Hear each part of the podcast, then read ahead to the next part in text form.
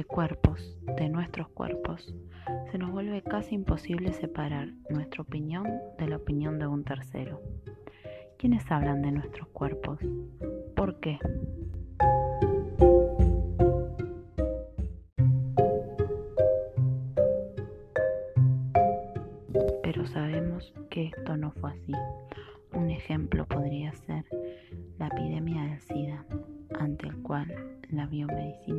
Encontró respuesta. Ahora bien, no tiene que ser una pandemia o una enfermedad mental para que intentemos tomar a nuestros cuerpos. Enfermedades congénitas, faltas de miembros, dificultades funcionales, variedades en tamaño, forma y color de nuestros cuerpos son ejes centrales a la hora de hablar este tema.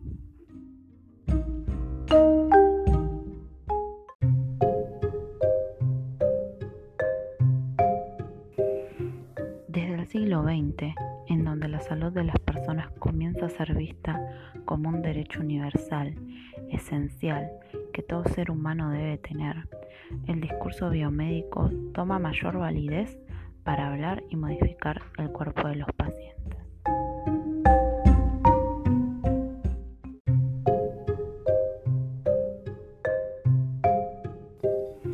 El nuevo modelo productivo capitalista de un hombre que vuelva al trabajo, nuestro cuerpo pasó a ser visto como un objeto a disciplinar, como una máquina. Con los avances tecnológicos de mediados de siglo, las nuevas investigaciones desde el área médico-científica, se empezaron a ver los triunfos ante este cuerpo indomable hasta el momento. Comenzamos a creer que todo lo que ocurriera en él lo podríamos solucionar.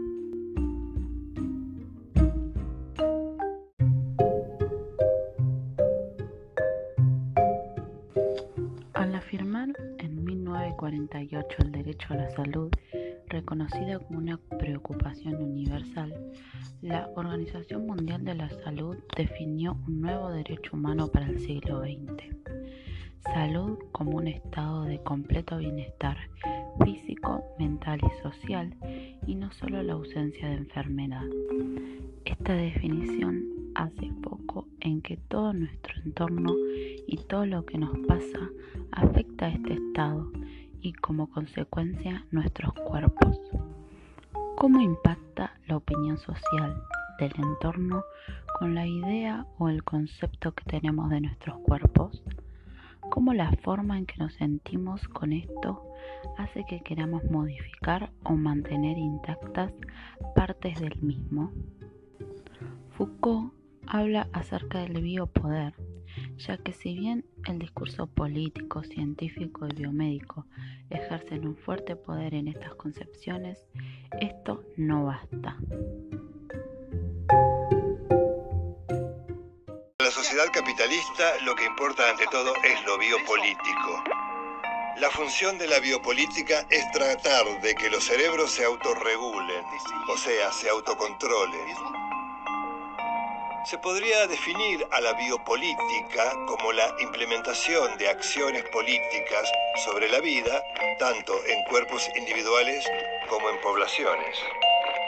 El Estado y las teorías económicas se ocuparon en potenciar las capacidades biológicas e intelectuales de los individuos.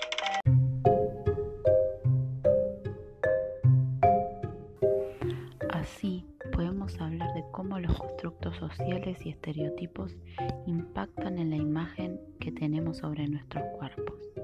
Desde niños podemos ver cómo este sistema de poder nos afecta.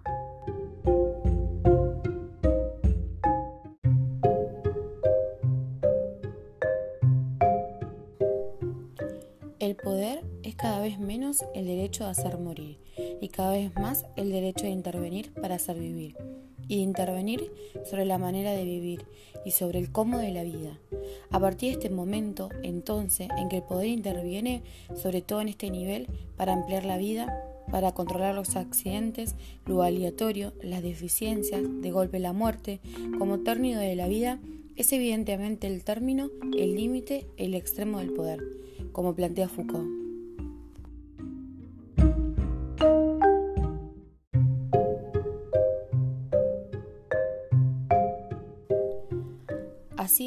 Como con la excusa de la salud, cualquier persona puede hablar del cuerpo de la otra.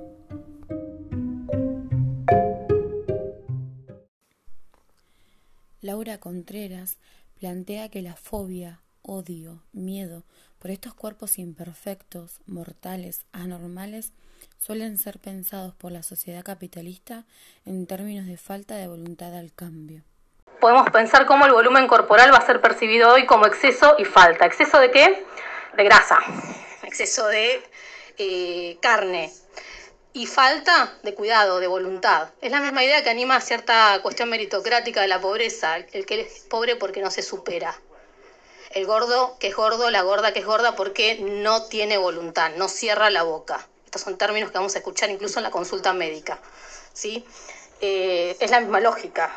Es la caracterización que le cabe al capitalismo actual. Producción de exceso y de falta todo el tiempo. El fantasma del hambre y el fantasma de la gordura aterrorizan al sujeto contemporáneo, esto lo trabajado. Podemos pensar o tenemos que desmontar esta razón de lo saludable que en realidad es control biopolítico del neoliberalismo sobre nuestros cuerpos, donde de última el gordo, la gorda que fracasa porque no tiene voluntad, ¿no? Cuando sabemos, y esto sí está probado estadísticamente, que incluso las dietas médicas, que son una industria, que sea médico, que sea científico, no exime que sea un discurso de poder y que sea también una mercancía la salud.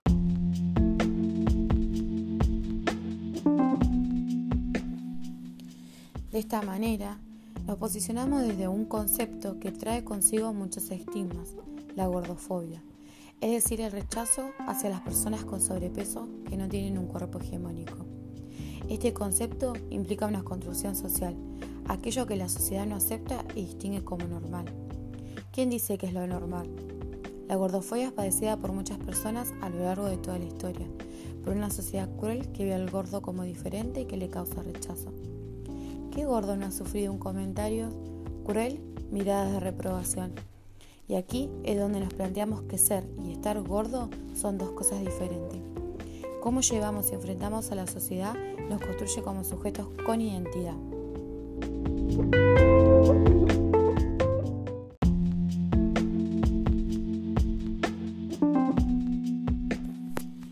En el siglo XXI, la representación de los gordos en la sociedad ha tenido un avance en cuanto a la aparición en publicidades, lucha por la ley de talles, famosos que ya no cuentan con ese cuerpo tallado que se planteaba como lo normalmente aceptado en las redes de comunicación. Ese estereotipo de mujer flaca, alta, rubia y ojos claros. Lo que se reclama desde siempre es este derecho a la inclusión en todos los aspectos, esta necesidad de ser y de pertenencia, la imagen corporal de cada uno se construye también con la mirada del otro. El problema está en la sociedad, que maltrata y excluye a un gran grupo de personas.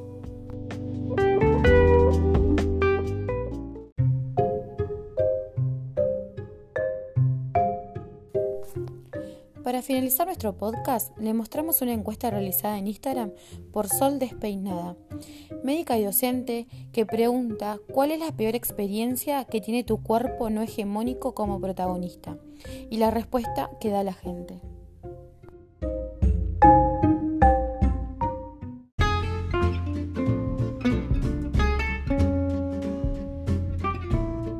Un accidente y el médico me dijo que le afloje los ravioles.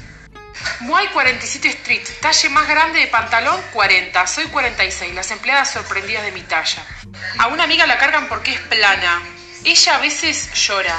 Soy grandota y alta, así que salir a comprar ropa es un dolor de ovario. Y salía del colegio y unos pibes de más de 20 me decían alta, alta fea, Pokémon, escracho. Me tiraban cosas. Mandarme a la endocrinóloga porque si tengo sobrepeso seguro es por hipotiroidismo. Pero empezar a estudiar corte y confección para hacer mi propia ropa.